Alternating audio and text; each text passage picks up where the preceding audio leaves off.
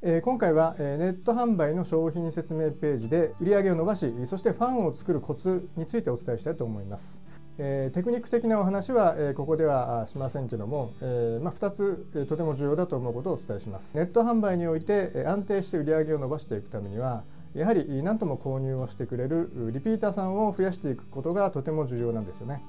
えそう考えた時にですねまず1つ目として1回だけ買ってもらえればいいという考えで商売をしないということですね。必ず2回目以降につながるようにしっかりと商売をしていきましょうというそこがやはり大事になってくるのかなと思います。そのためにはですね商品を買ってもらった後の満足度を高める必要がありますよね。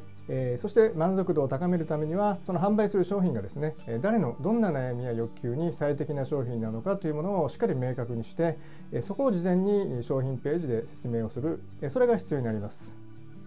そこを明確にすることなくですね例えばどんな人でもいい商品ですよというような売り方をしてしまうと間違って購入をしてしまって購入後にがっかりしてしまう。そういったお客さんもやはり増えてしまいます。しっかりとその商品が誰に役立つ商品なのかというものをですね可能な限り丁寧にそして可能であればですねその商品のデメリットまでしっかりとお伝えすると。この商品はこういった悩みやこういった欲求を持っている人にはこういう理由でとても最適なんですけどもこういった悩みや欲求を持っている人にはちょっと不向きですよと。その場合には別のこちらの商品を選んだ方がいいですよというようなことまでですねしっかりと丁寧に書いておく。そうすることで間違って商品を購入してですね購入後にがっかりするお客さんも減りますしクレーム対策にもつながるわけですよね。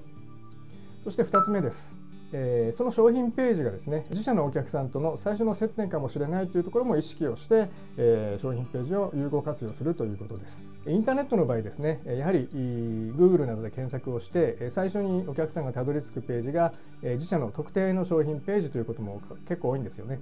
えそう考えた時にその商品ページにですねその商品のことだけ書くのはちょっともったいないと言いますかねできれば自社がどういった思いやどういった気持ちで仕事をしているのかどういった会社なのかっていうのをですね少しだけでも感じてもらえるような努力をした方がいいですよね。えそのためにはですね例えば商品ページ特定の商品説明のところでなぜ自社がその商品を選んで紹介しているのかと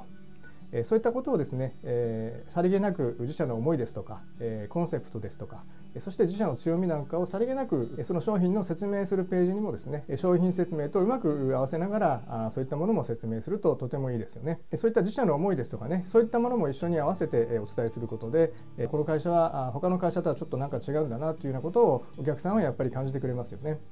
以上ネット販売の商品説明ページで売り上げを伸ばしファンを作るコツということで、えー、とても簡単にですけども2つお伝えしました、えー、参考にしていただければ幸いです。